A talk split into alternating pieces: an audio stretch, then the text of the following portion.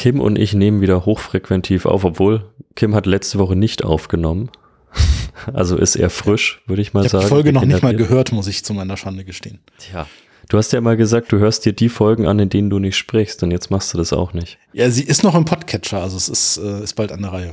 Ja, also wir, wir nehmen schon wieder auf oder ich nehme schon wieder auf. Die Folge wird aber mit so ein bisschen Versatz dann rauskommen, äh, circa eine Woche. Also wir haben jetzt Freitag, ähm, kurz vorm Wochenende. Die wöchentlichen Microsoft Stories, Kim, bevor wir mit unserem Gast anfangen. Was ist dir diese Woche Blödes widerfahren? Ich habe auch zwei Sachen, über die ich mich ausholen möchte. Ja, ich mache es eigentlich kurz. Du hattest ja letzte oder quasi in der vorletzten Folge davon gesprochen, dass es ein neues Teams gibt. Ähm, eine neue Version von Teams.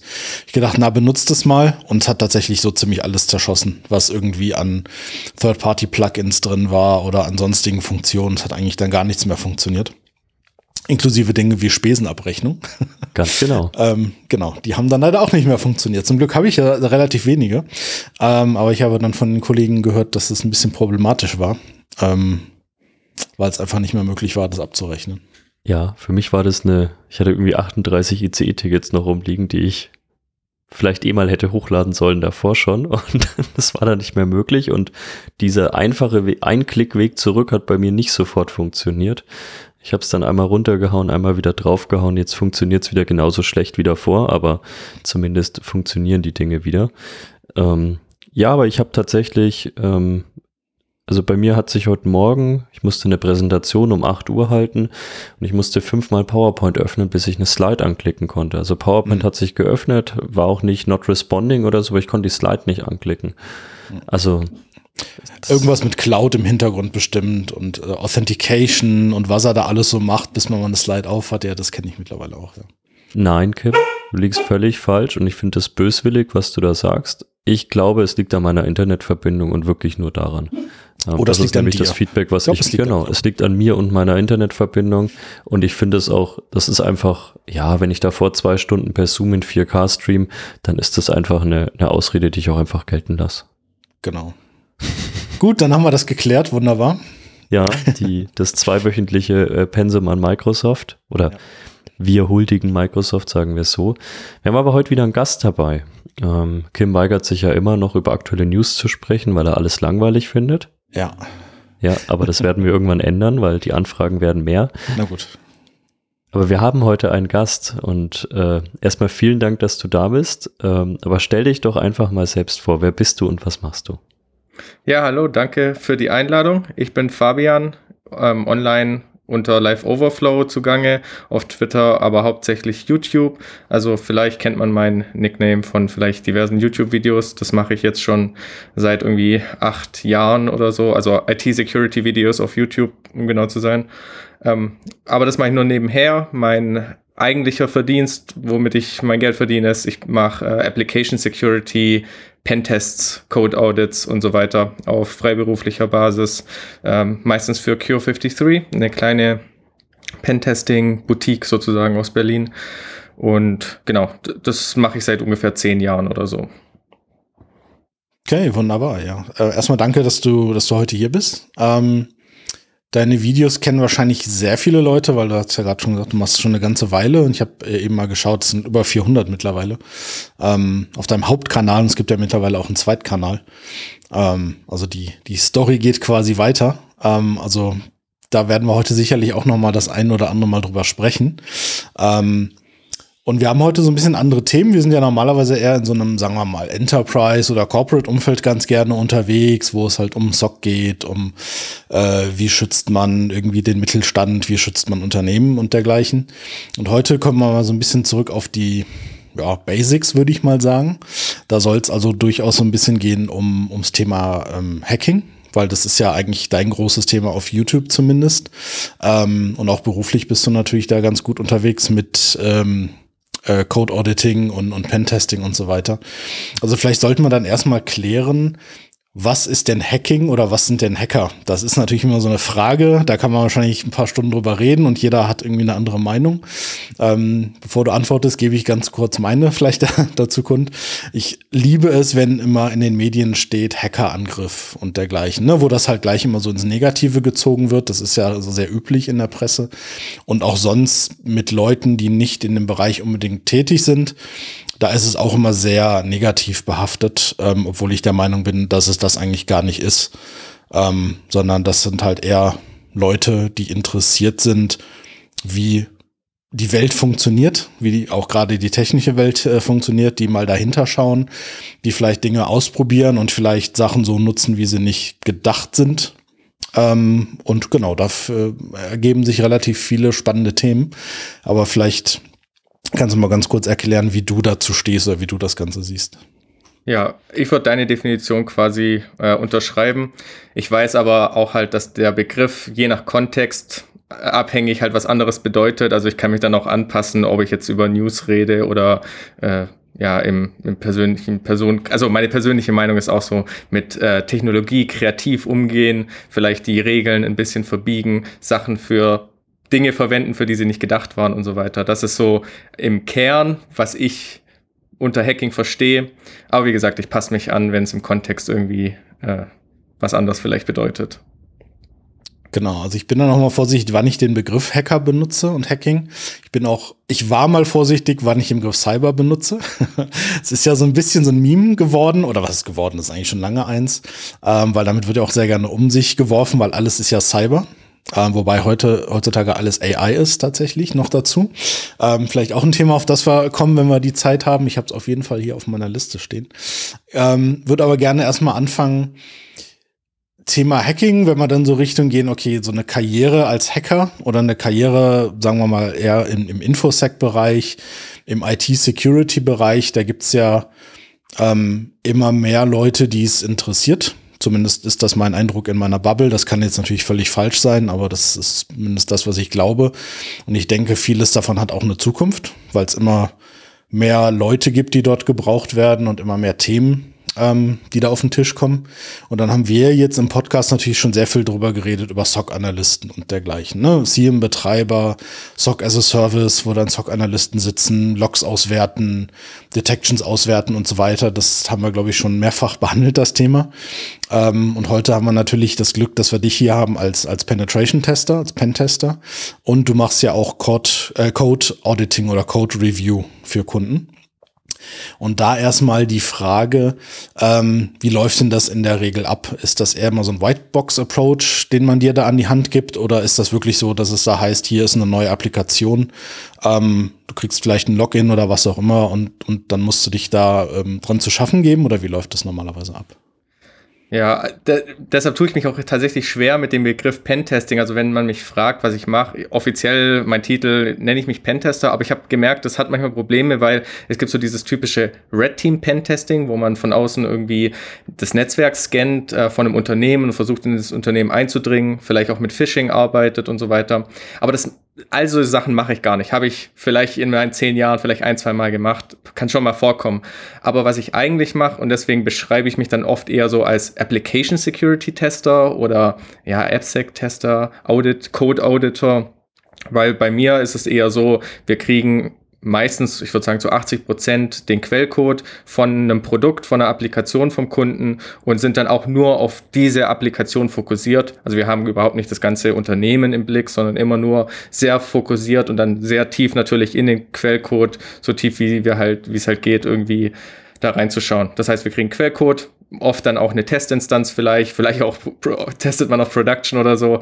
Äh, vielleicht hat man das Glück und kann es lokal auch aufsetzen und dann passt man sich halt an und fängt dann halt an, irgendwie nach Sicherheitslücken zu suchen in dieser Applikation. Und äh, tatsächlich wollte noch äh, eine Sache zu sagen, äh, weil du ganz am Anfang das Wort mit dem Cyber erwähnt hast. Bei mir ist es tatsächlich ein bisschen andersrum. Bei mir ist so, ich habe mich sehr lange gesträubt, das Wort Cyber zu benutzen und ich fange langsam an, es mehr zu benutzen, mhm. weil ich eben mich ein bisschen schwer tue. Wie du sagst, in den Nachrichten wird immer alles als Hacker betitelt und ich tue mich dann schwer, weil ich für mich Hacker dann schon ein sehr technischer Begriff ist Aber in so einem Phishing-Angriff oder auch äh, zum Beispiel das, was mit 23andMe passiert ist, falls man das mitbekommen hat, wo einfach Passwörter reused wurden und die einfach ausprobiert wurden, da tue ich mich schwer, das Hacking zu nennen. Aber ich erkenne natürlich schon an, dass das Probleme sind in irgendwie der IT-Welt und dann den Begriff Cyber so als allumfassenden Begriff für Cy in Cybersecurity eben Phishing und all diese andere zu äh, das rein zu definieren und Hacking ist dann wiederum das wirkliche Ausnutzen von Sicherheitslücken. So, äh, so fühle ich das äh, zurzeit. Also deshalb benutze ich den Begriff Cybersecurity tatsächlich immer mehr, weil ich das Gefühl habe, der beschreibt eben alles und mit Hacking kann ich dann wenigstens mein, mein persönliches, also das, was ich so liebe, dieses technische Tiefe besser beschreiben.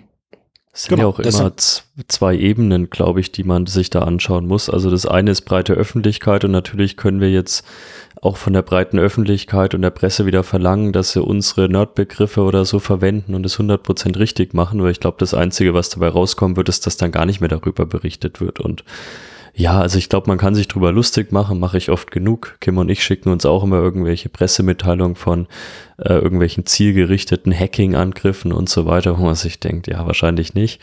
Aber es ist, äh, also ich verwende auch immer häufiger mal Begriffe, gegen die ich mich vielleicht persönlich gesträubt habe, weil ich halt merke, naja, wenn es irgendwie dazu führt, dass mir dann jemand zuhört auf Unternehmensseite, ich werde mich jetzt nicht komplett verstellen, aber was bringt's mir jetzt irgendwelche Fachbegriffe zu verwenden, die wieder kein anderer versteht und dann führt's am Ende zu gar nichts. Also das ist, ja, ich glaube, da können wir ewig drüber debattieren, aber Cyber Security finde ich jetzt nicht so schlimm, wenn Leute mal sagen Cyber, Cyber ohne irgendwas, dann, dann sträubt's mich auch noch. Aber das ist, wie gesagt, eine sehr, glaube ich, elitäre Diskussion, die wir da führen können. Genau, Thema Cybercrime. du hattest es gerade angesprochen, äh, 23andMe, dieser Breach. Ähm, hab, ich kenne nicht die Details, muss ich dazu sagen. Ich habe äh, nur tatsächlich in der Presse gelesen, es ging halt um Credential Stuffing, also um Wiederverwerten von bereits geleakten Zugangsdaten wohl.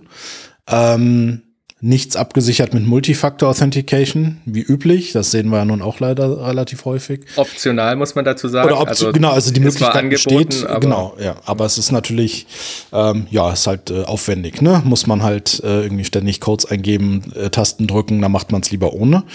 Das sehen wir auch sehr häufig tatsächlich. Ähm, also Thema Red Teaming und äh, was wir so alles machen, sehen wir es eigentlich sehr häufig, dass Optionen da sind, Multifactor äh, Authentication zu verwenden, aber es wird halt nicht gemacht, weil es bequemer ist, es nicht zu machen. Ähm, und das Passwort im Browser zu speichern. Am besten direkt. Ähm, genau. Und was da wohl noch war, dass dort, dass man dort quasi, wenn man dann angemeldet ist, dass man quasi freigeben kann, dass man seine Informationen teilt mit bestimmten Gruppen. Ähm, das ist wohl das, worum es da ging. Ist für mich auch kein Hackerangriff und kein Cyber irgendwas Breach äh, ja in der Form, sondern das ist halt wirklich ja, Credential Reuse, also irgendwas, was man irgendwo gefunden hat, nochmal verwendet hat. Die Frage ist natürlich jetzt so ein bisschen, wie, ja, kann man sich dagegen schützen und wer ist da eigentlich schuld bei dem Ganzen? Hast, hast du dich da reingelesen in das Thema? Hast du da eine Meinung? Ja, also meine bisschen äh, vielleicht unpopular Opinion zu dem Thema ist, dass ich wirklich die Schuld hier auf die User schiebe.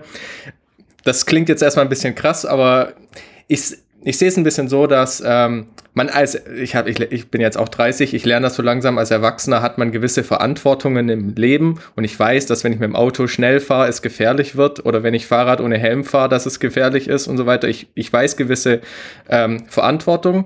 Andererseits versuchen wir als Gesellschaft natürlich äh, wieder reinzugreifen. Wir versuchen irgendwie Rauchen zu verbieten oder sowas, weil wir wissen, dass es schadet und die Leute sind einfach zu doof ist quasi und wir nehmen es denen ab. So ein bisschen sehe ich das dann mit den Passwörtern auch und da ist die Frage, wo zieht man die Grenze? Also wie viel kann man dem User abnehmen und wie viel nicht? Und zum Beispiel bin ich der Meinung, es darf nicht gefährlich sein, auf einen Link zu klicken. Auf Links klicken machen wir ständig. Also das muss sicher sein.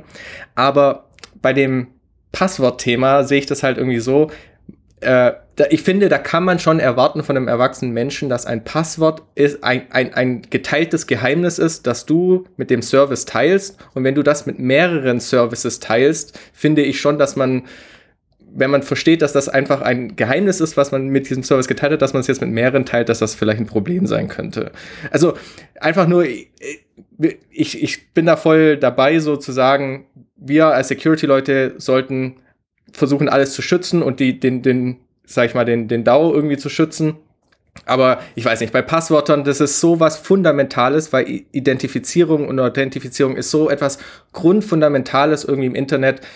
Bei vielem würde ich sagen, ja, das müssen wir denen abnehmen, aber bei, bei einem sicheren Passwort verwenden, beziehungsweise wenn man es dann nicht macht, dass man sich selbst der, des Risikos bewusst ist, das, das stelle ich jetzt einfach mal so in den Raum und sage, das, das könnte man von Erwachsenen schon äh, verlangen. Ja, das ist dann immer die Frage, sind sich die Leute wirklich bewusst, weil scheinbar ja nicht, oder ist es wirklich so eine gewisse Ignoranz? Der Internetführerschein. Äh, oh Gott, ja, bitte. oder äh, andere Meinung ist natürlich, äh, ist vielleicht Passwort einfach veraltet. Also eine Passwort-Authentication ist das einfach in diesem Jahrhundert Quatsch.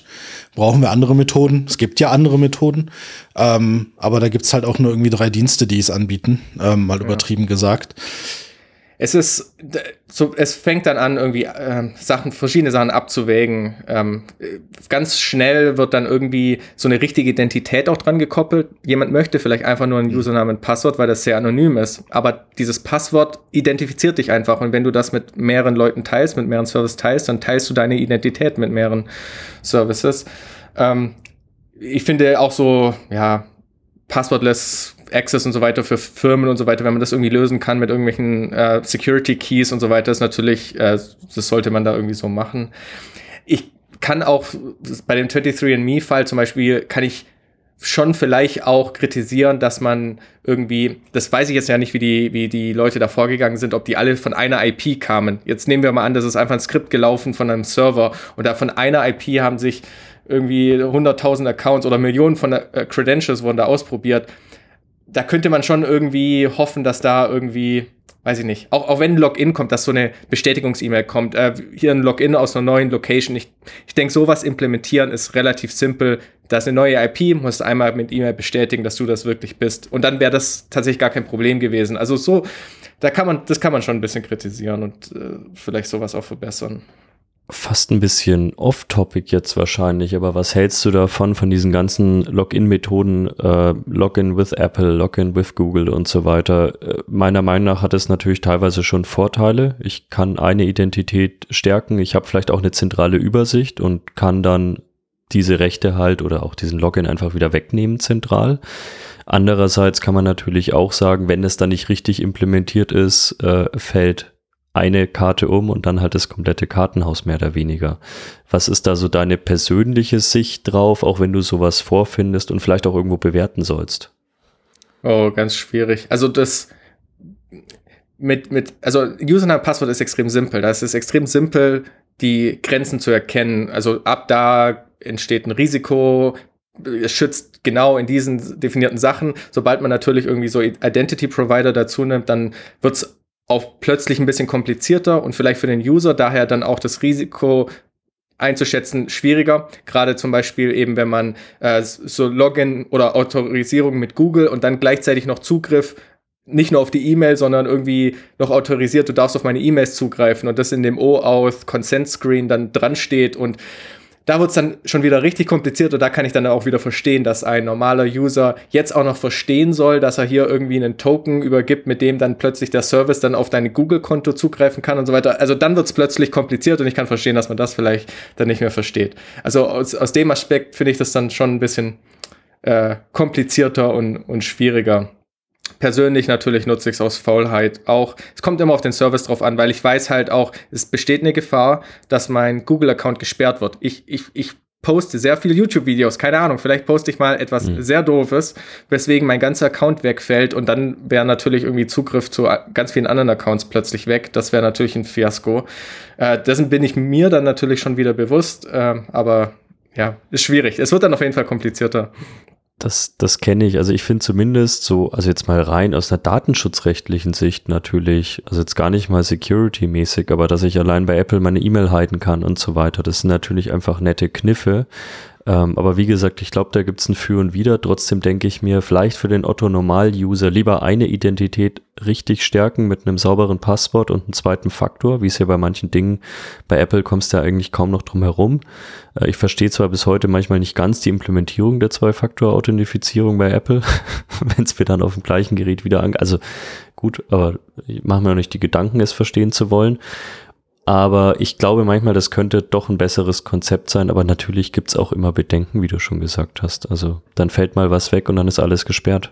Ja, da würde ich auch noch gerne was dazu erwähnen. Und zwar kenne ich, es ist schon ein bisschen ein älteres Paper, aber das äh, liebe ich immer zu referenzieren. Es gibt so ein Paper von Google Zusammenarbeit mit an der Universität, wo die sich quasi angeguckt haben, wie werden die meisten Accounts quasi gehackt. Und natürlich hat Google als ähm, mit, mit Millionen oder Milliarden von Google-Accounts ist das natürlich ein Problem. Ständig werden Google-Accounts gehackt. Und die haben das mal wissenschaftlich quasi aufgearbeitet und haben sich angeguckt, wie hoch ist der Impact von Credential Stuffing, Credential Reuse, Phishing und äh, Keylogger.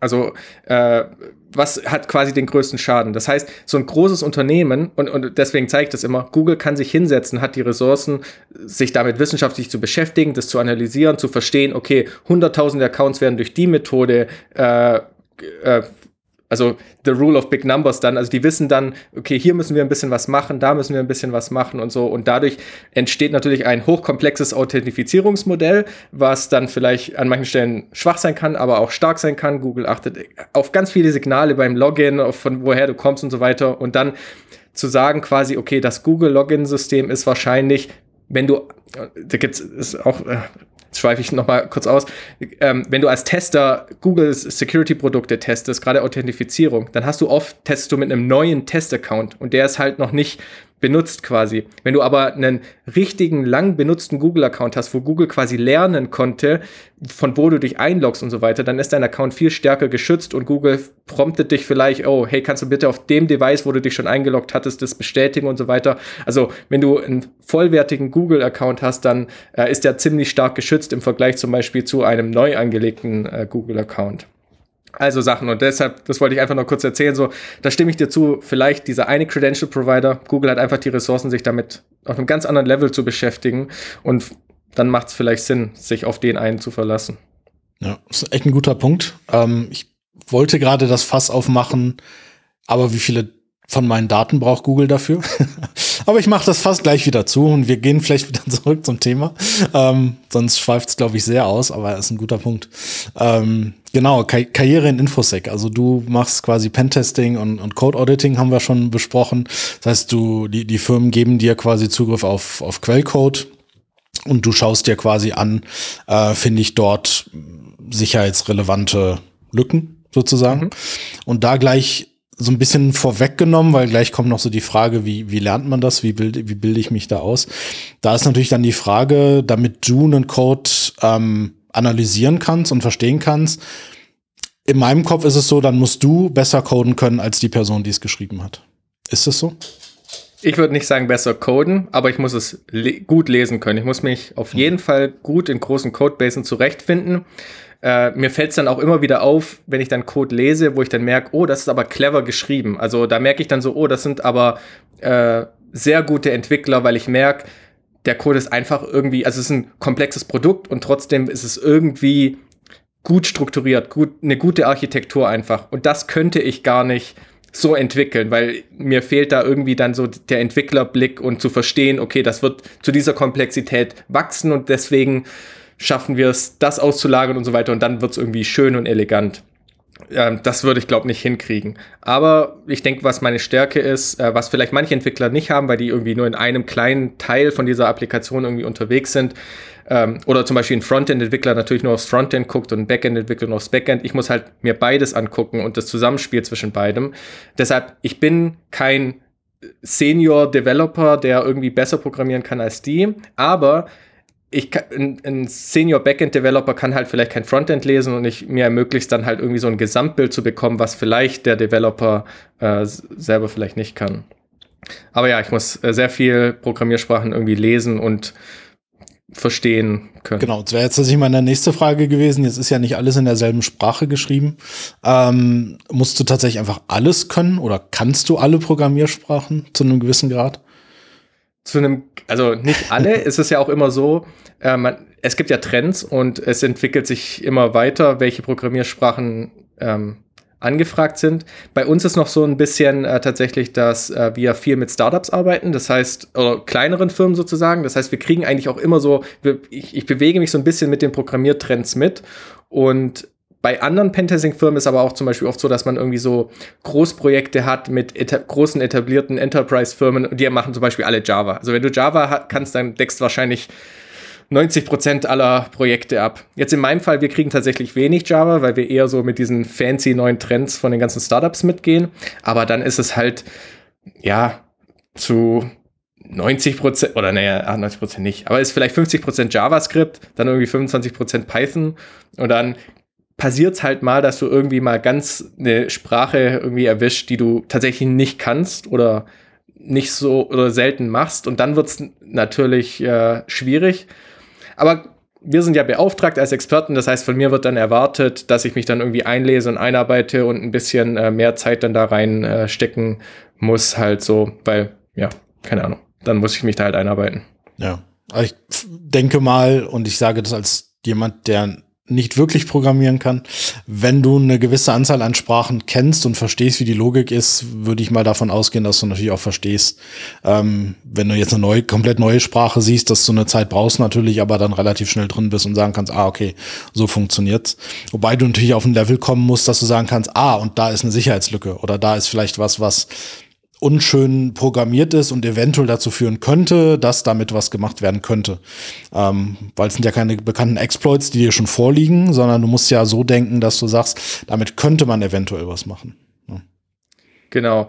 Also man blendet auch viel im Code dann einfach aus, weil ich einfach weiß, irgendwie, dass das Calendar-Widget, was irgendwie aufwendig programmiert ist, weil das da irgendwie nächster Monat und dann Schaltjahr und keine Ahnung was alles irgendwie, da ist voll viel Logik drin interessiert mich gar nicht, weil da, da passiert quasi vielleicht einfach nichts oder sowas. Und ich muss halt erkennen können, äh, ist es überhaupt theoretisch möglich, dass in dem Bereich irgendwie malicious User Input irgendwas machen könnte oder sowas. Das heißt, ziemlich schnell auch kann man auch viele Sachen einfach ignorieren und natürlich so Sachen wie Authentifizierung, also so, so grundlegende Fragen, wenn ich zum Beispiel jetzt eine Web-Applikation mir angucke, einfach wie ist denn hier Authentifizierung implementiert und wie ist hier die Autorisierung, der, die, die Rollenverteilung also implementiert oder sowas. Das sind so grundlegende Fragen, die ich einfach im Hinterkopf habe und nach denen schaue ich dann erstmal und dann lerne ich so langsam die Applikation kennen und gucke nach interessanter Funktionalität. Ähm, ich muss mir nichts angucken, wo kein User-Input auch irgendwie passiert. Kümmerst du dich dann wirklich nur um den Code, nur um die Applikation? Lässt du die Infrastruktur unten drunter völlig außen vor? Oder gibt es da auch Fälle, wo du sagst, es steht einfach in der Korrelation und ich kann es nicht außen vor lassen? Wie, wie gehst du damit um? Es kommt ein bisschen auf äh, den Kunden an. Zum Beispiel, wenn man jetzt ein Open Source Projekt hat, äh, dann wie das deployed ist, kein Plan. Das wissen wir nicht, wie die späteren Kunden das irgendwie deployen. Andererseits bei anderen Kunden, also bei nicht Open Source Projekten, die irgendwie ihr eigenes Produkt einfach haben, die haben dann vielleicht zig Microservices und dann hängt das irgendwie so tief in AWS drin, dass du gar nicht irgendwie das ohne AWS irgendwie zum Laufen überhaupt bekommst und so. Und dann ist natürlich wichtig, wie ist irgendwie die, die Cloud Permissions irgendwie registriert. Läuft es auf Kubernetes und was passiert, wenn irgendwie der eine Service, also es kommt dann auch ein bisschen drauf an, ob es dann Infrastrukturtest ist. Also ganz oft zum Beispiel splitten wir dann so Tests auf ein, eine Gruppe guckt sich nur die, äh, die Web-App an und andere, die sich sehr gut mit Infrastruktur, mit Kubernetes oder so auskennen, die, die, die gehen dann quasi einen Schritt weiter und die nehmen einfach an, okay, die Web-App ist kompromittiert, so was passiert jetzt zur Infrastruktur, wenn wir so weit sind. Und dann sind das einfach zwei getrennte Teams, die dann ihre eigenen Sachen machen quasi. Okay, wunderbar. Dann würde ich sagen, springen wir mal zum nächsten Punkt des Karrierepfads in Infosec. Ähm, Thema, über das wir schon oft genug geredet haben. Ich will es nur angesprochen haben, Red Team Engineer. Ähm, also Red Teaming wird ja ganz gerne mal verglichen mit Pentesting und wir haben, glaube ich, schon mehrfach erklärt, wo die Unterschiede sind. Ähm, aber es gibt auch noch einen, einen interessanten, ich nenne es mal Karrierepfad, ähm, wo du ja auch ein bisschen im Thema drin bist, denke ich, äh, Bug Bounty Hunting. Also das heißt wirklich Schwachstellen finden, gerade auch vielleicht bei, bei größeren Unternehmen, ähm, wo es dann auch entsprechend ähm, eine Entlohnung gibt, wenn man solche Schwachstellen findet und entsprechend meldet. Ist das was, was du relativ häufig machst noch oder ist das eher, was du irgendwie mal einfach aus Interesse gemacht hast? Ich habe Bug Bounty quasi noch nie gemacht. Okay. Als, äh, als Bug Bounties so angefangen haben, hatte ich das Glück, also als es so ein bisschen populärer wurde durch Plattformen wie HackerOne und so, äh, war ich zu der Zeit, also das war ja dann vor knapp zehn Jahren, war, war ich sehr in der CTF, in dieser Capture the Flag Competition, also diesen Hacking Games, quasi spielerisch Hacking lernen, irgendwie in dieser Szene war ich drin und ich habe mein äh, Freelance-Aufträge bekommen und habe da Geld verdient. Das heißt, ich bin irgendwie einfach nie in diese Bug Bounty Schiene gerutscht. Hätte ich jetzt ein bisschen später angefangen oder sowas, dann äh, wäre ich vielleicht voll in diese Bug Bounty Schiene gerutscht, aber deswegen habe ich mich quasi damit nie so sehr beschäftigt. Aber ich bin an sich schon in dieser Bug Bounty Welt drin, weil die Write-ups und die Sicherheitslücken schon extrem relevant sind und passend eigentlich sind zu meinem Job. Also irgendwelche typischen Bug Bounty Issues, die gefunden werden, die sind die, die sind ziemlich deckungsgleich mit dem, was ich auch suche. Das heißt, um mich weiterzubilden und so weiter, lese ich sehr viel Bug Bounty und an sich interessiert mich das Thema so vom technischen her natürlich äh, total. Aber selber Bug Bounties und damit Geld verdienen habe ich quasi, also ich habe mal vereinzelt irgendwie mal was reportet, wenn, ich, wenn mir was rübergefallen ist, aber ich habe mich nie hingesetzt und aktiv gesagt, okay, ich will jetzt Bug Bounty irgendwie machen. Ja, es ist ja auch, also ich meine, was damit gleich gefunden wird, ich lese mir es teilweise auch durch, also zumindest lese ich mir durch, wenn daraus irgendwo eine CVI entsteht und ich mir anschaue, hat es irgendwie vielleicht eine Auswirkung auf Umgebungen, bei denen ich berate oder so.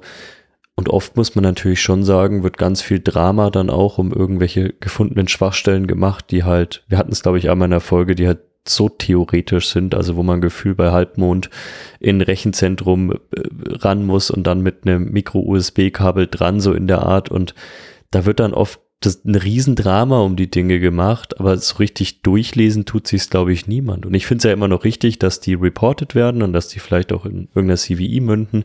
Wenn ich mir dagegen allerdings mal anschaue, was halt teilweise bei den äh, Browser äh, Bug Bounty Programmen teilweise so gefunden wird und was da für CVIs rauskommen, ist ja völlig irre. Also mein Chrome will sich mittlerweile gefühlt einmal am Tag updaten. Ähm, aber das ist ja, glaube ich, so wie ich es verstanden habe, auch von unseren Researchern teilweise die absolute Königsdisziplin. Ähm, irgendwelche In-Browser ähm, Vulnerabilities zu finden, im Gegensatz zu, ich finde in irgendeiner komischen Software irgendwas, die kein Mensch nutzt. Ja, ja, äh, das für mich ist auch Browser Exploitation so ein bisschen die Königsdisziplin äh, unter den äh, überhaupt Security Researchern was finden. Ähm, zu dem zu diesen Bug Bounty Reports und das Overhyping. Für mich gibt es ja immer so zwei unterschiedliche Gründe deswegen. Also einmal ist es die Überdramatisierung und irgendwie das in den Nachrichten explodieren und man will, man schickt das irgendwie zu Heise, weil man irgendwie einen Artikel haben will, dass man irgendwie eine krasse, eine krasse Sicherheitslücke irgendwo gefunden hat. Äh, und, und dann ist es quasi eine XSS in einem, auf einer Webseite, die überhaupt keine User hat und das völlig irrelevant ist. Also die XSS quasi gar keinen Impact hat oder so. Und dann wird das irgendwie aufgebauscht als Sicherheitslücke. Das ist das eine. Und dann das andere sind diese esoterischen, so wie du sagst, irgendwie so ganz komplizierten. Und dann ist der Impact auch nur minimal. Da muss ich sagen, für mich als jemand, der halt so klein technisch geht, die finde ich manchmal einfach schön. Also ich verstehe, ich kann dann voll akzeptieren, okay, das ist jetzt nichts, was jetzt irgendwie in den Nachrichten kommen muss, aber quasi als mein Ko also ein Kollege von mir, der dann irgendwie was krasses findet, also jetzt ist schwierig, die, die Begriffe mit krass meine ich dann irgendwie eben quasi so, so einen Turm aus, aus Karten irgendwie aufgebaut und der so quasi gerade noch so steht und damit hat man die Sicherheitslücke erreicht und die ist nichts Besonderes, also die, die hat keinen großen Impact, aber die ist irgendwie schön aufgebaut irgendwie. Da, da, da kann ich dann appreciaten und dann finde ich das technisch fast schon Kunst, was da zusammengebaut wurde und dann feiere ich die, vielleicht mache ich sogar ein Video drüber und, und präsentiere die, weil ich die einfach technisch schön finde. Aber du hast natürlich vollkommen recht, die sind dann auch ganz oft so, naja, im Großen und Ganzen ist das jetzt auch nicht äh, relevant. Es gab ja sogar dieses Jahr schon mal eine, eine Schwachstelle, da wurde eine im Grunde genommen eine Beta, die nirgendwo eingesetzt wurde. Da wurde ganz viel gehypt unter der Überschrift, glaube ich, dass man Krankenhaus jetzt hacken könnte. Ähm, du hast da, es geht um ich will den Namen gar nicht nennen, weil ich äh, diesem Menschen nicht weiteren Fame gönne, aber wenn man auf deinen YouTube-Channel oder ich glaube auf deinen Zweit-Channel war es, äh, schaut, dann wird man sehr wohl sehen, um was es geht. Und ich wurde von dieser Person bereits letztes Jahr geblockt, weil ich es gewagt habe, ein Meme auf LinkedIn unter einer mal wieder melodramatischen Nachricht, dass sich niemand auf seine Schwachstellenmeldung meldet und ich wusste, da haben sich Leute zurückgemeldet und zwar mehrmals und ja, aber die, diese Industrie, die springt natürlich darauf an, weil es zahlt natürlich in dieses Narrativ ein, dass keine Firma sich um Security kümmert und wenn man dann was meldet und man ist ja der Gute, dann meldet sich niemand zurück und also ganz ehrlich, mit gesundem Menschenverstand ist durchgelesen, wenn man sich ein bisschen in Firmenstrukturen auskennt, vielleicht auch in Städten und so, dann weiß man wahrscheinlich, hat sich jemand zurückgemeldet. Vielleicht nicht ganz in der Art und Weise und vielleicht hat er nicht 18 Mal Danke gesagt. Aber es zahlt halt bei vielen Leuten, die besonders vielleicht auch so einen vertrieblichen Hintergrund haben, sehr wohl ein in dieses Narrativ. Und dann teilt man das unreflektiert, ohne dass man da irgendwas macht. Siehst du, dass sowas äh, zunimmt? Weil ich bin da weniger drin. Ich bekomme natürlich immer nur die absolut lauten Dinge mit. Ähm, und ja, was, was, ich glaube, ich weiß, was du darüber denkst, aber ähm, ich glaube, das macht halt auch immer viel Ansehen dann teilweise, zumindest in der breiteren Öffentlichkeit kaputt. Hm. Ja, also ja, schwierig, ob es zunimmt. Das ist immer so die Frage, wie ihr es am Anfang gesagt habt, ist, das ganze Thema Hacking wird irgendwie populärer, mehr Leute interessieren sich dafür. Nimmt es jetzt zu, einfach weil mehr Leute da sind und es war schon immer nur 5% der Leute, die so sind und jetzt sind halt 5% einfach absolut mehr. Äh, schwierig. Ich würde auch sogar noch äh, sagen, dass tatsächlich IT-Security sicherer wird und wie du sagst, wenn man sich eigentlich mal anguckt, wie die großen Unternehmen arbeiten und dass eigentlich alle großen Firmen machen Pentests, äh, die lassen ihre Sachen auditieren. Auch, äh, ich weiß das auch aus eigener Erfahrung, äh, auch schon mit Städten als Kunde gehabt, also deutsche Städte, die ihre IT von uns testen lassen haben und irgendwie ihre Portale irgendwie von uns auditieren lassen haben und so weiter das passiert. Das ist nicht mehr dieses Narrativ aus den 90er Jahren, wo gar keiner einen Plan hatte, ist nicht mehr so ganz 100% heute. Ich bin mir sicher, im deutschen Mittelstand ist noch äh, vielleicht so äh, ein bisschen man wird seine, so seine Sachen finden. Aber so im Großen und Ganzen wird alles irgendwie sicherer. Die Sicherheitslücken sind alle nicht mehr so krass, wie sie früher waren. Also wenn man was findet, sind die dann oft nicht mehr so kritisch.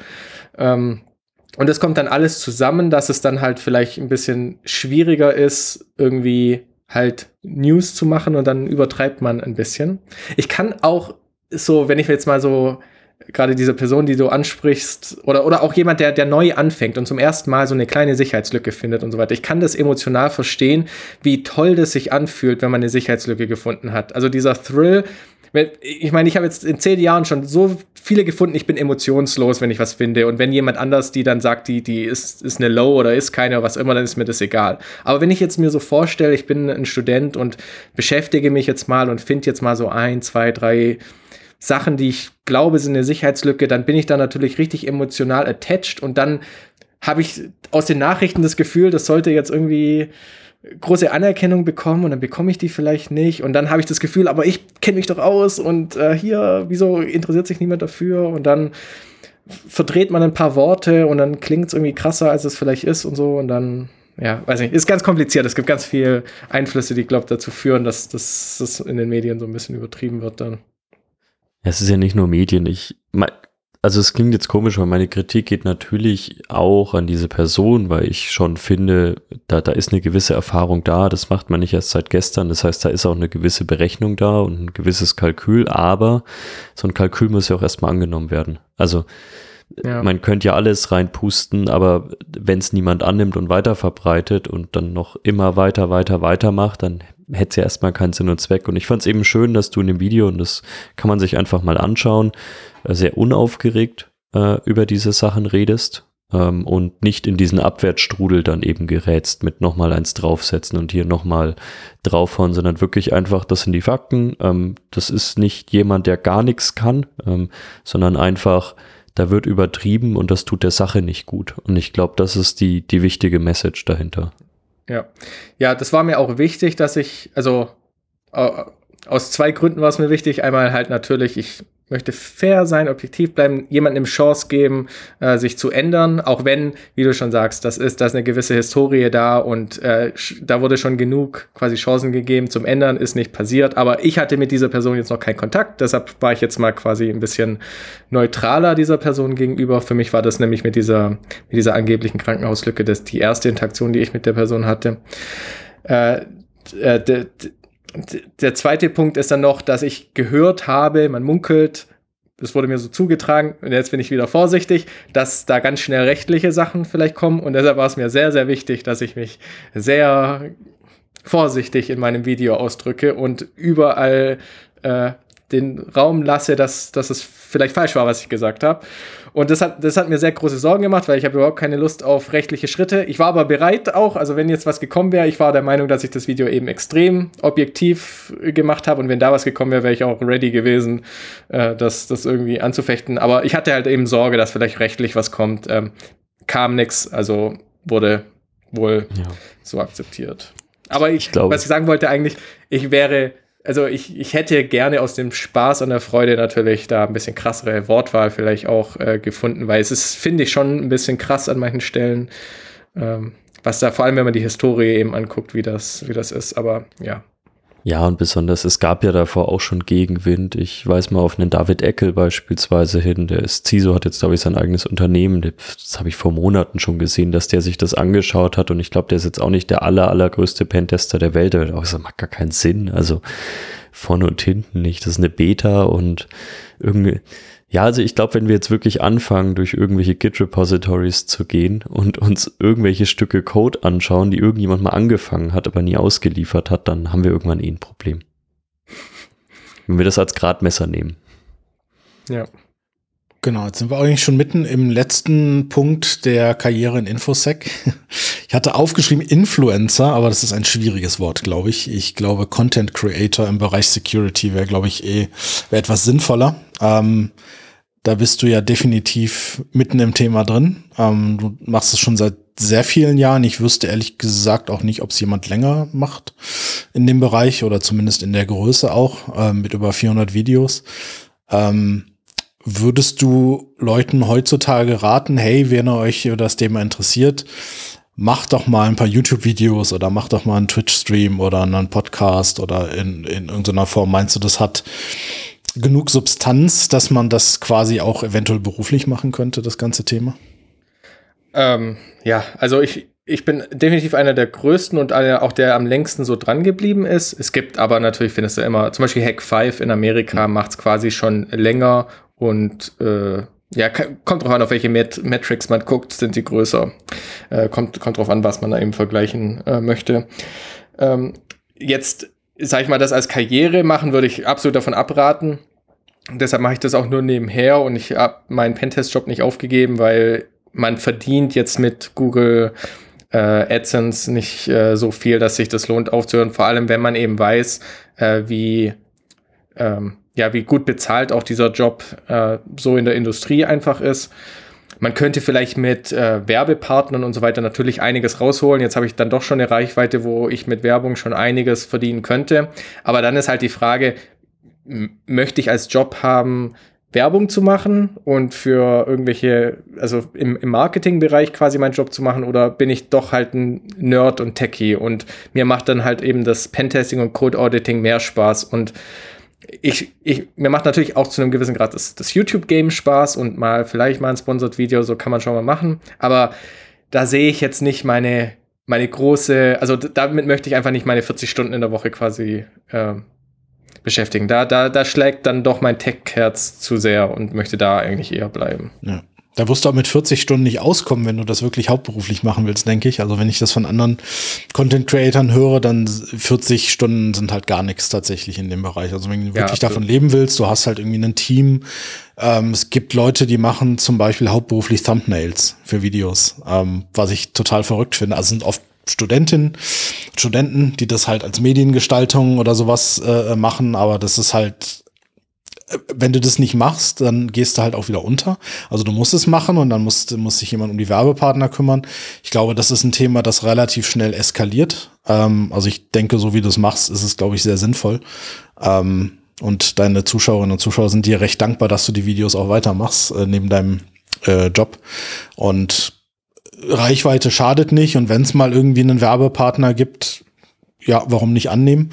Ähm, wenn es nicht gerade komische VPN-Anbieter sind, dessen Namen ich jetzt nicht nennen möchte. Ähm, also gut, es kommt natürlich ein bisschen drauf an, wie man es erklärt, aber das ist ja eine der schlimmsten Werbungen, die ich äh, in, auf Twitch und YouTube kenne, wenn jemand Werbung macht für VPN und das heißt dann, ja, damit bist du sicher und äh, ne, diese ganzen Falschaussagen, das ist sehr anstrengend, ähm, sich das anzuhören, aber gut, ähm, das machst du ja zum Glück nicht. Ja, ein zweiter Aspekt noch, den du ja erwähnt hast, äh, mit ob ich einem Neuling empfehlen würde, äh, YouTube zu machen und so weiter. Und dann hast, dann hast du weitergeführt und gefragt, ob es sich lohnt, irgendwie als Job oder sowas. Das natürlich nicht, aber so grundsätzlich, dass, dass das Lehren, versuchen das zu kommunizieren, was man gelernt hat, also einen einen Blog schreiben, in, in, in, einfach in einem GitHub-Repository auch einfach nur seine, seine Write-ups irgendwie reinschreiben, ähm, Videos drüber machen, vielleicht auch lernen, während man live streamt, einfach. Ähm, das ist, finde ich, e, extrem also da lernt man sehr viel dabei. Zum Beispiel beim Livestreaming. Ich finde, es ist sehr mutig, weil ich tue mir da sehr schwer, sich über die Schulter schauen zu lassen, jemandem anderen auf den Bildschirm schauen zu lassen das erfordert sehr viel Mut und gerade als Anfänger, während man am Lernen ist, das zu machen, ich finde, dass, also wenn man sich dann überwindet, das zu tun und, äh, und so, dann, dann finde ich, bringt es einen weiter. Wenn man Blogposts auf einer Webseite schreibt, dann baut man seine Referenzen auf. Wenn man äh, YouTube-Videos macht, lernt man vielleicht halt noch ein bisschen Video-Editing und vielleicht, wenn du dann mal eine coole Sicherheitslücke irgendwann im Job findest, dann hast du die Skills und kannst ein schickes Video drüber machen, was dann im Blog bei deiner Firma eingebettet werden kann und das da freut sich die Firma dann auch drüber, dass das irgendwie schön vermarktet werden konnte. So, also so grundsätzlich, wenn es einem Spaß macht, dann auf jeden Fall. Also das, ich finde, das hat ganz viele Vorteile, wenn man sich damit beschäftigt. Und vielleicht kann man sich dazu zwingen, sich mit den Themen zu beschäftigen, weil am Ende vom Tag, klar, vielleicht wärst du effizienter, wenn du kein Video dazu editieren würdest, aber wenn du es machst, weil du ein Video dazu machen kannst und ich zwinge mich ja dadurch auch immer weiter technisch irgendwie up to date zu bleiben, dann hat es vielleicht halt auch so, so einen Motivationsaspekt. Ja, Kim und mir wurde ja auch von allen Seiten gesagt, wir haben ja diesen Podcast letztes Jahr im August, glaube ich, begonnen. Ja, noch ein Podcast, das und das und ich will jetzt gar nicht hochnäsig klingen, aber ich glaube, der Erfolg gibt uns dann irgendwie doch recht, dass man kann jetzt noch mit den Dingen anfangen und trotzdem, glaube ich, gesunden Erfolg damit haben. Also das Gute ist natürlich, dass Kim und ich nicht das als Beruf sehen und jetzt gedacht haben, oh, das wird jetzt unsere Chance sein, hier aus dem Hamsterrad rauszukommen. Aber trotzdem, wir haben halt einfach gemacht und wir haben nicht immer nonstop darauf gehört, der Podcast soll nur 29 Minuten 40 sein und das und das und das ist. Ich glaube einfach, wenn sich's richtig anfühlt und wir lernen, glaube ich, auch eine Menge draus. Wir laden uns ja auch normalerweise eigentlich nur Gäste ein, wo wir sagen, das interessiert uns einfach. Und ich, ich für mich habe schon eine Menge aus dem Podcast mitgenommen einfach. Ja. Und wahrscheinlich könnt ihr das, wisst ihr das auch. Es ist auch nicht so, dass man zwei Podcasts macht und dann ist der große Erfolg da. Oder ehrlich gesagt, weiß ich nicht, wie es bei euch war. Vielleicht ist es, seid ihr viral gegangen direkt. Nee. Aber Nee. Noch nicht.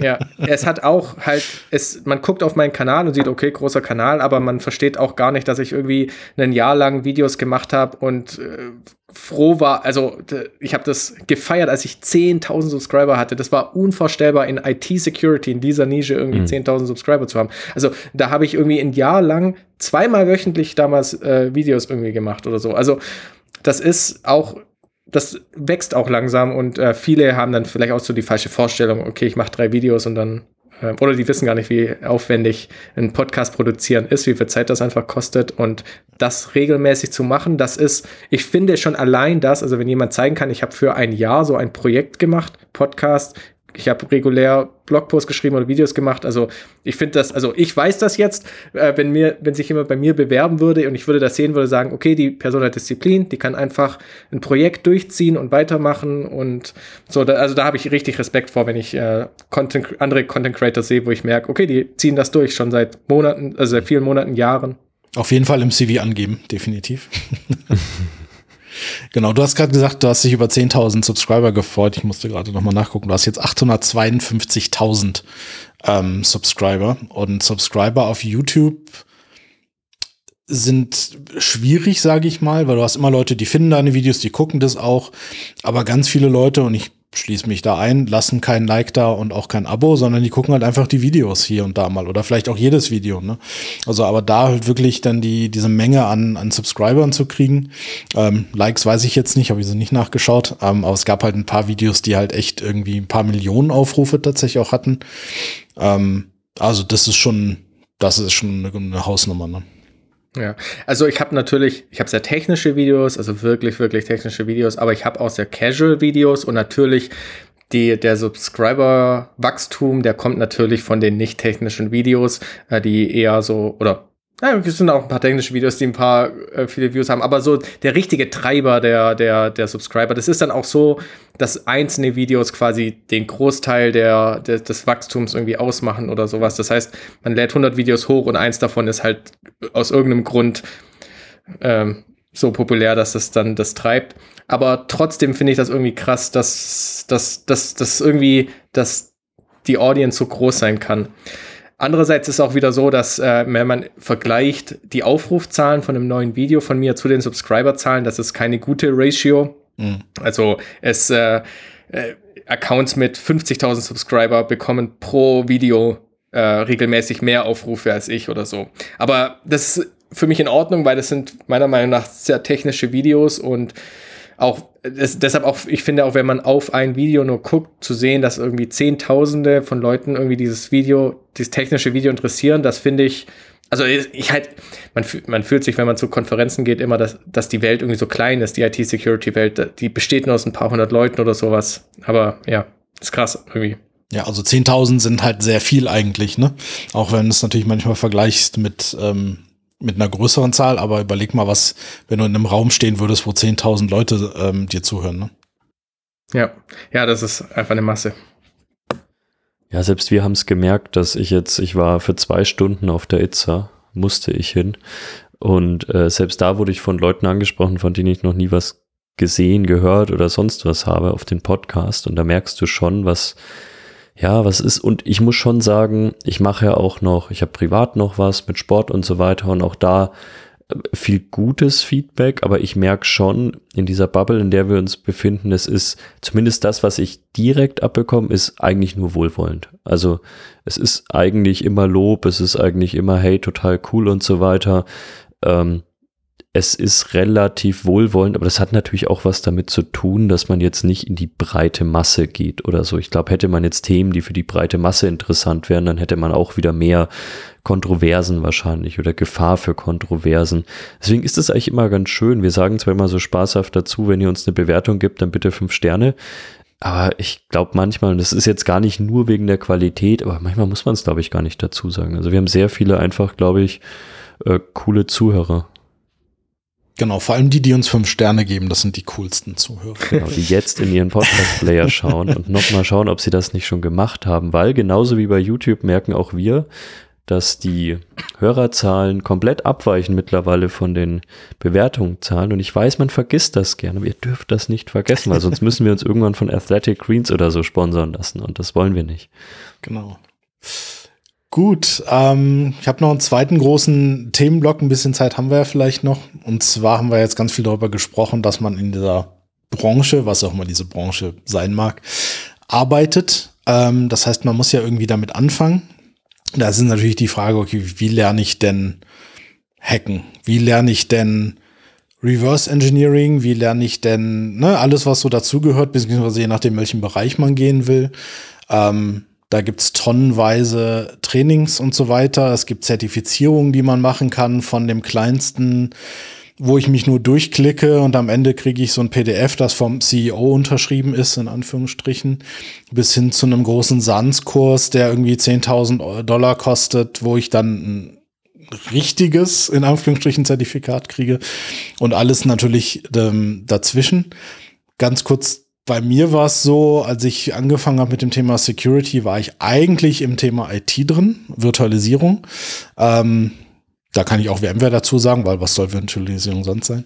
Und da kam ich halt so ein bisschen in das Thema rein und da hieß es dann, hey, pass auf, wir zahlen dir den OSCP, ne, den Offensive Security ähm, Kurs. Das war so, das, das war mein erster Berührungspunkt und das war tatsächlich auch, wo ich deine Videos entdeckt habe, muss ich dazu sagen, ähm, weil da viele Themen sind, die von deinen Videos abgedeckt wurden, die mir dann empfohlen äh, wurden.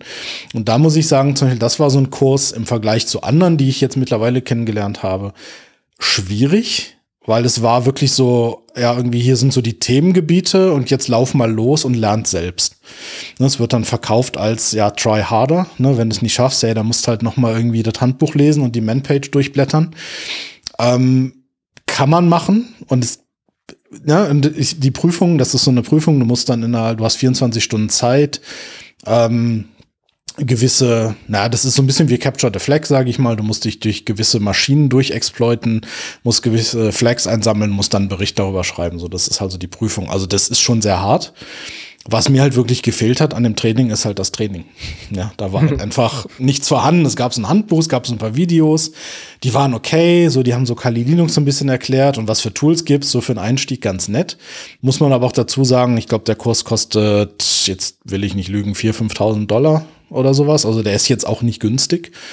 Ähm, und dann gibt's natürlich noch, noch einige andere Kurse ähm, und Dinge, die man machen kann. Einer davon, der mir super oft nahegelegt wurde, ähm, ist Ethical Hacker, das Zertifikat. Fand ich immer ganz furchtbar, weil das ist einfach nur eine Sammlung von Begriffen, die ich mir auch irgendwie auf einer Seite durchlesen kann. Und am Ende kriege ich ein Zertifikat, dass ich diese Begriffe auswendig gelernt habe und dann bin ich angeblich Ethical Hacker. Schwierig. Ähm, erstmal zu dem Teil, vielleicht, äh, wie, wie ist deine Erfahrung? Hast du jemals so einen Kurs gemacht oder jemals irgendein Training gemacht, irgendwelche Zertifikate oder wie siehst du das? Ich habe auch OSCP gemacht, das ist aber die einzige Zertifizierung, die ich habe. Und bei mir war das damals so, ich äh, habe schon immer programmiert, also mein, ähm, ja, mein Background so war einfach, ich habe mit in der Schule und so einfach programmiert und ich habe dann äh, Applied Computer Science als duales Studium studiert. Also ich war einfach in der Schiene, irgendwie Entwickler zu werden und das macht mir bis heute ja auch immer Spaß. Ich denke, das äh, sieht man auch wegen Code Audits und so weiter, dass ich, ich fühle mich mit Code einfach wohl. Und äh, zu der Zeit war ich eben im dualen Studium angestellt bei IBM. Und zu der Zeit habe ich dann eben irgendwie Security entdeckt. Für mich waren es diese CTF, diese Capture the Flag Competitions.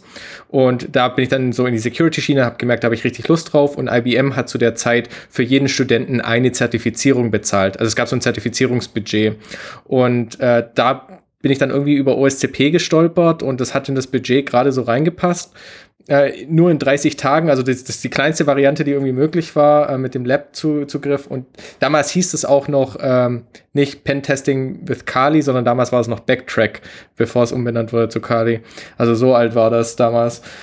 Und genau, das, habe ich dann gemacht. Äh, als Student natürlich hatte ich auch viel Zeit. Also ich glaube, während, während man arbeitet, das nebenher zu machen, ist nochmal eine ganz andere Nummer. Aber ich konnte natürlich quasi 24-7 mich mit den Themen beschäftigen. Und ich war ja schon immer so Autodidakt, irgendwie alles selber lernen. Deswegen, also es ist hart im, und es erfordert sehr, sehr viel Zeit. Und ich habe auch bei weitem nicht alle diese Maschinen äh, gelöst und so weiter. Aber es hat gereicht für, für die Zertifizierung am Ende. Also das ist die einzige Erfahrung, die ich mit Zertifizierung habe.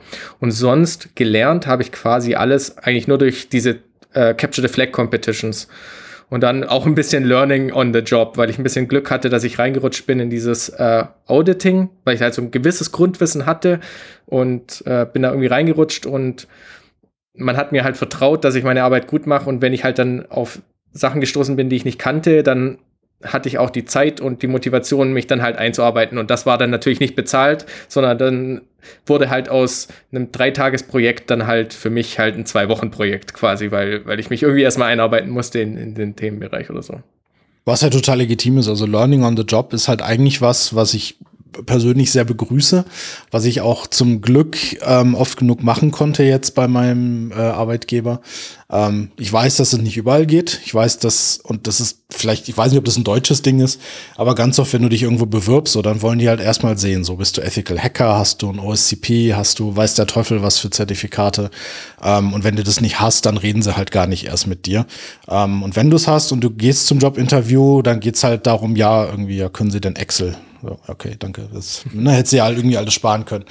Ähm, das heißt, ich denke, dass, in, dass wenn du Interesse daran hast und dich damit beschäftigst, ist es, so denke ich, völlig ausreichend, um damit in einen, zumindest mal einen Einstieg zu kriegen, ähm, in irgendeinen dieser Jobs, völlig egal, was es ist. Ähm, wenn man dann auch sieht, dass du dich dafür interessierst und dass du dich damit weiterentwickelst, dann halte ich das für mehr als genug, als irgendein, was auch immer für ein Zertifikat zu haben. Ähm, CTF hast du jetzt ein paar Mal schon erwähnt, also Capture the Flag. Kannst du mal beschreiben, was das ist für Leute, die das noch nie gehört haben, die überhaupt keine Ahnung haben, was das ist? Ja, und bei Capture the Flag, es hat, falls man das vielleicht, wenn man Gamer ist, kennt man das vielleicht also als Game-Modus in irgendwelchen Shooter-Games, hat damit quasi nichts zu tun.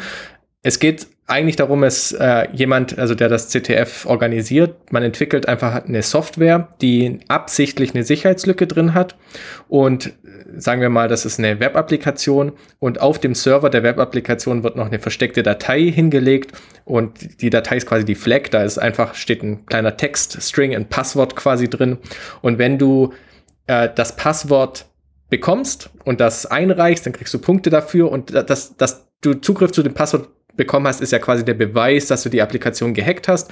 Normalerweise dann natürlich mit der eingebauten Sicherheitslücke. Kann auch mal passieren, dass äh, unintended noch weitere Sicherheitslücken da waren, die man ausgenutzt hatte. Am Ende zählt es immer nur, man hat die Fleck halt bekommen. Aber das ist halt so eine spielerische Art und Weise, um Hacking zu lernen, ganz legal. Man, das sind überhaupt keine echten Systeme und so.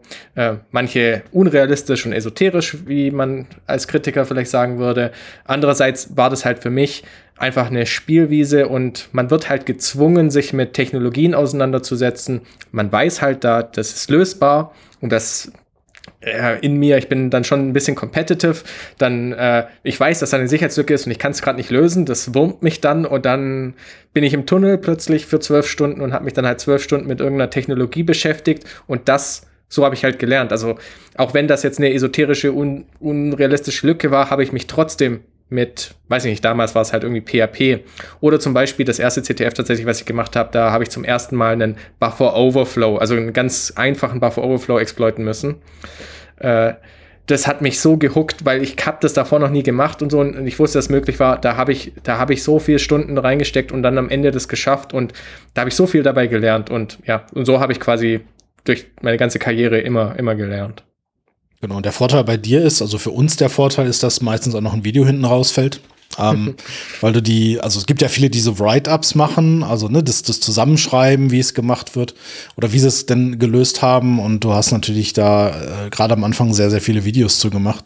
Und so kam ich tatsächlich damals dazu, weil ähm, beim OSCP war es dann auch so, dass die erklärt wurde, irgendwie, ja, das ist irgendwie ein Linux, ähm, das ist der Dateibrowser und jetzt äh, programmier mal ein Buffer Overflow in Python. So, das war so die, die Reihenfolge.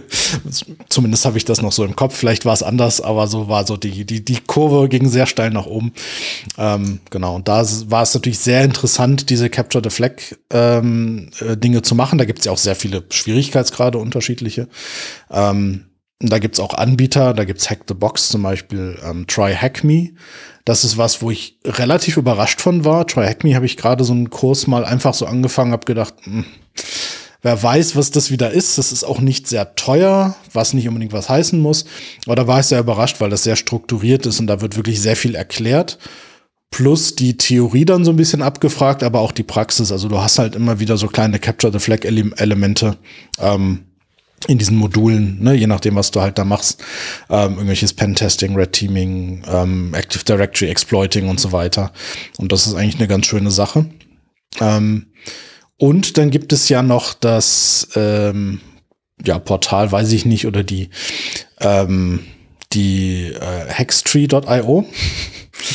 ähm, es, Werbung. Es gibt es, das ist aber sehr, äh, sehr genau, ausgedrückt. Genau. Oder es ist, es ist in Planung, glaube ich. Ne? Es ist ja noch nicht live, wenn ich es richtig gesehen habe. Vielleicht willst du da einfach kurz ein bisschen was erzählen. Ja, also wenn ich vielleicht auch noch mal aushole zu diesem ganzen äh, ja, Social Media und YouTube-Thema und das als Job und so weiter. Ich habe natürlich über die Jahre jetzt auch gemerkt oder glaube zu denken, dass ich irgendwie gut bin im Erklären mit Videos. Und ich habe mich da sehr lange irgendwie schwer getan, das anders, also zu monetarisieren. Ich habe es angesprochen, Werbung machen gefällt mir einfach nicht so. Ich, da fühle ich mich nicht zu Hause. Aber halt Videos, Erklärvideos machen, da, das macht mir Spaß. Und ein Teil, weil ich bin ja sel äh, selbstständig, freiberuflich äh, Code Audits und so weiter, wenn so die Hälfte davon jetzt Videos machen könnte und ich damit wirklich einen Lebensunterhalt verdienen könnte, dann wäre das irgendwie auch cool. Und dann war irgendwie schon lange so die Überlegung, irgendwie eine Trainingsplattform zu machen, eine, einfach eine typische kommerzielle Trainingsplattform, was heißt typisch, aber halt einfach eine kommerzielle Trainingsplattform. Und dann ist halt die Frage, wie würde ich das machen, wo ich dann irgendwie stolz drauf bin. Und ich habe dann halt gemerkt, also es gibt ganz viel Content Creators, die irgendwie ihre Kurse dann äh, erstellen und über Udemy oder sowas zum Beispiel verkaufen.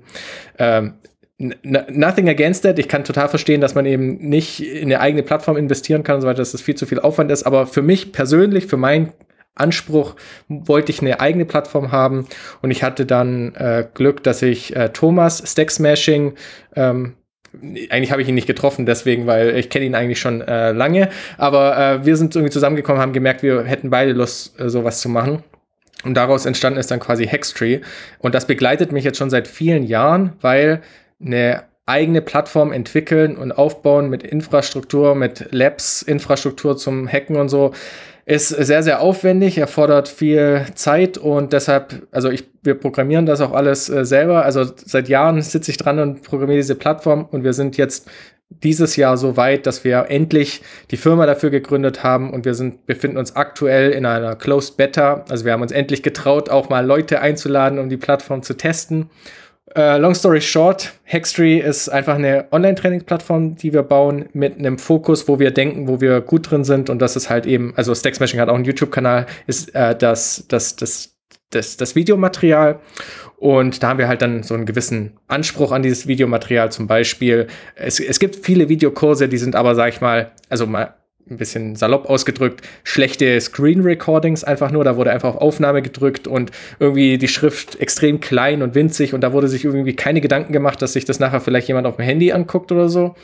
Und äh, auch kein Editing, das wurde nicht gekürzt und so weiter. Deshalb mit Hextree ist ein bisschen so der Anspruch, gut produzierte Videos, ähm, technisch und dann auch vielleicht das ist so ein bisschen auch meine Hoffnung. Ich habe so eine gewisse Vorstellung, wie ich gern Themen erkläre, die sich meiner Meinung nach, also ich habe das jetzt nicht alles so wissenschaftlich analysiert, wie es andere beibringen, aber ich finde, ich habe da ein bisschen auch eine andere Herangehensweise, in welcher Reihenfolge ich vielleicht Themen ähm, lehre. Und mir ist ja Code sehr wichtig, also mir ist dann auch äh, wichtig, dass da sehr, also zum Beispiel Web Security dann halt auch Code Review und Code verstanden wird und so. Und ja.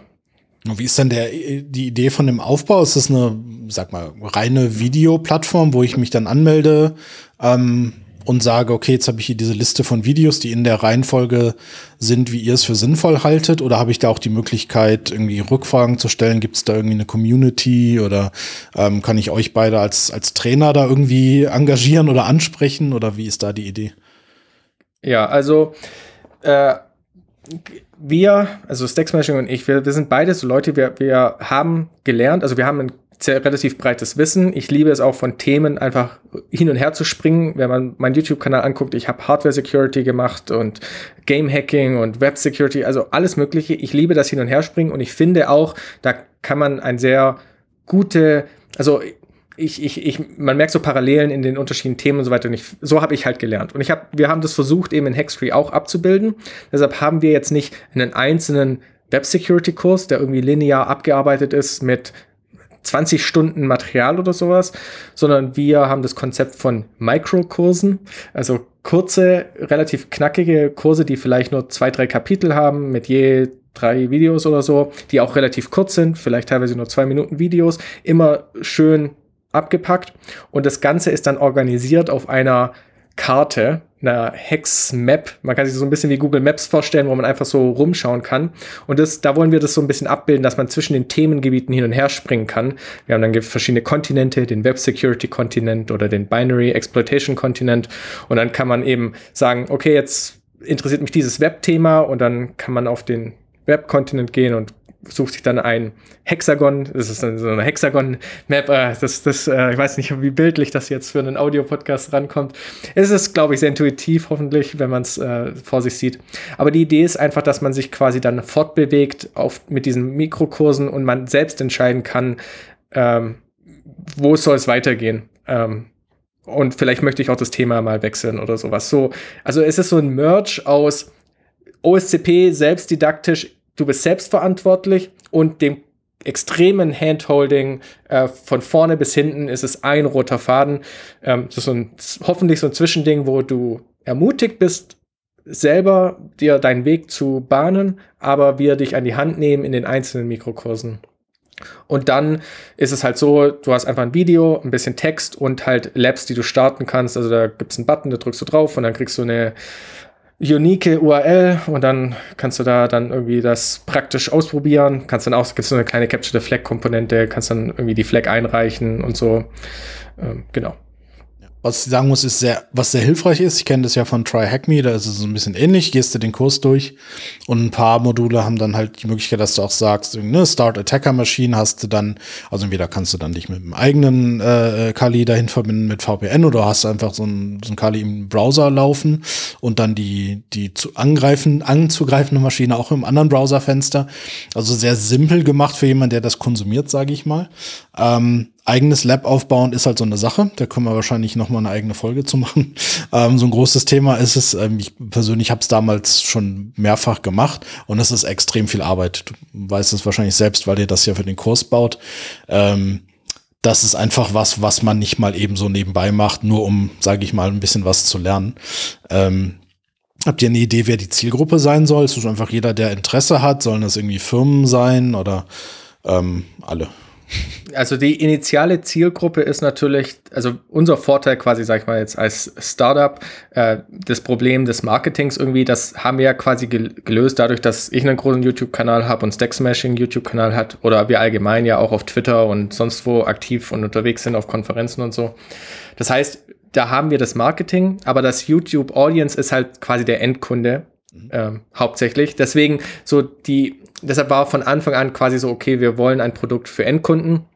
Und da ist jetzt erstmal initial der Fokus und wollen das mal starten. Natürlich ist aber dann, äh, ist glaube ich logisch, dass dann irgendwann natürlich auch ein Enterprise Offering da sein soll, äh, mit vielleicht einem, das, das, wissen wir jetzt im Detail noch nicht genau, wie man es macht, aber dass man vielleicht seinen eigenen ähm, isolierten Hextree quasi hat, den man mhm. vielleicht sich auch lokal laufen lassen kann. Natürlich mit dem Tracking irgendwie der Mitarbeiter, wie der Fortschritt ist, ob sie das machen und so.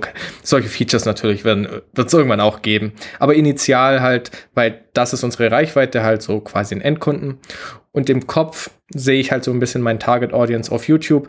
Ich erwarte schon ein bisschen Grundwissen. Also es ist nicht so quasi meine Mutter wird das wahrscheinlich äh, nicht, als nicht technische Person, ähm, sich da nicht zurechtzufinden. Ich, ich stelle mir so einen Student vor, der ähm, Informatik studiert, also gerade so Anfang, der so ein Grund, so, so ein bisschen grundlegend vielleicht mal programmiert hat oder so, ein bisschen Code schon lesen kann, so, das ist so quasi die unterste die Ebene. Man, so von, von, von ganz grün wird es vielleicht ein bisschen äh, krass, aber äh, den Informatiker. Wir haben aber auch zwei äh, Subscription-Ebenen. Wir haben einmal Foundational, wo wir eben für so einen Informatiker, der so ein bisschen Grundwissen hat, so jetzt hier Security-Fundament legen. Und dann haben wir aber auch äh, Specialization, wo man sich auf Themen spezialisiert. Und das ist wirklich intended eigentlich für quasi Leute wie auch mich. Ich bin in einem Job, ich arbeite da und da gibt's jetzt vielleicht ähm, einen Mikrokurs, der speziell nur über Auditing React Apps ist und so weiter. Und dann ist es ein kleiner Macro-Kurs, der einfach mal drüber geht, auf was man bei React-Code vielleicht achten muss. Und das ist dann schon eine Spezialisierung, wo dann sich vielleicht jemand, der auch professionell in dem Bereich arbeitet, einfach mal schnell einen Crash-Kurs bekommen kann, äh, was, auf was man da achten muss oder so. Ja, und vielleicht auch interessant, einfach in andere Bereiche reinzuschauen, mit denen man normalerweise nichts zu tun hat.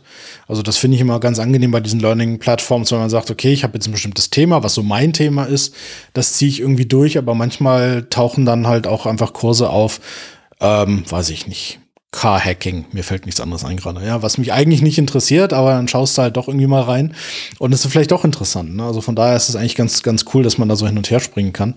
Also ja, da bin ich auf jeden Fall mal gespannt. Ähm, wie das denn aussehen wird. Ich bin auch gespannt, wie gesagt. Also natürlich ist es eine kommerzielle Plattform, für mich aber etwas, was mich ja schon jahrelang begleitet. Ich entwickle das selber, also ich lerne jetzt ja auch mal wirklich die, die, die Entwicklerseite und die Infrastrukturseite. Äh, bin auch super, ich freue mich schon richtig auf die ganzen Bug Reports, die wir bekommen werden und Sicherheitsissues. Also ja. zu sehen, was für ein Mist ich programmiert habe oder so, da freue ich mich richtig drauf. Da wird es dann natürlich auch Videos dazu geben. Jetzt müssen äh, wir auf der anderen Seite, ja.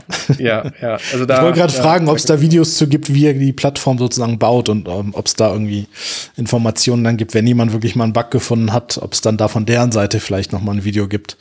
Ähm. ich, ich, kann euch direkt schon mal was erzählen. Und zwar der, der erste Issue, in den wir reingerannt sind, ist, dass die Plattform ja quasi noch äh, nur Test-User hat und äh, jemand hat angefangen im Passwort-Reset einfach äh, 100 Mal mein Passwort zu resetten, was dazu geführt hat, dass halt 100 E-Mails rausgeschickt wurden. dadurch, dass diese E-Mail nie benutzt wurde, hat ähm, und, und quasi da keine Reputation bis jetzt gebaut wurde, wurde die instant von, von dem Google-System als äh, Spam markiert. Und äh, dann war jetzt erstmal irgendwie unser E-Mail Senden kaputt. Ah, sehr gut.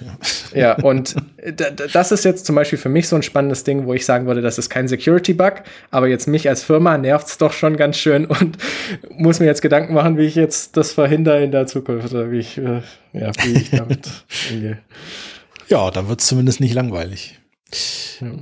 Gut, wenn ich auf die Zeit schaue, ich habe noch einen riesigen Themenblock, den werden wir heute nicht mehr unterkriegen, denke ich. Ähm, das heißt, wir müssen dich wahrscheinlich leider noch mal einladen. Ähm, da musst du durch, wenn du Lust hast, natürlich. Aber ich Wir denke, können auch Speedrun probieren, aber ich komme natürlich gerne mal ein zweites. Äh, ich habe sieben Fragen, die kann ich schnell vorlesen, wenn du antworten willst. aber ich glaube, das machen wir vielleicht mal als, als, als eigenes Thema. Also als Spoiler, es geht um Artificial Intelligence, künstliche Intelligenz, wo ich eine persönlich eine starke Meinung zu habe, was denn jetzt künstliche Intelligenz ist, vor allem der Intelligenzpart, den finde ich immer schwierig. Ähm, genau, ähm, wie er uns unsere Arbeit wegnimmt ähm, wie er unsere Arbeit erleichtert eventuell oder wie er unsere Arbeit noch viel, viel schwieriger macht. Also ich glaube, das Thema ist äh, recht komplex und das kriegen wir wahrscheinlich in der Zeit jetzt äh, sehr schwierig unter. Aber da machen wir bestimmt noch mal einen Themenblock zu. Genau. Robert, hast du noch Fragen? Nein, tatsächlich nicht. Ähm, ich, ich hätte, du hast mir ein paar Fragen weggenommen ähm, und äh, dieses KI-Thema, das muss man natürlich mittlerweile stellen.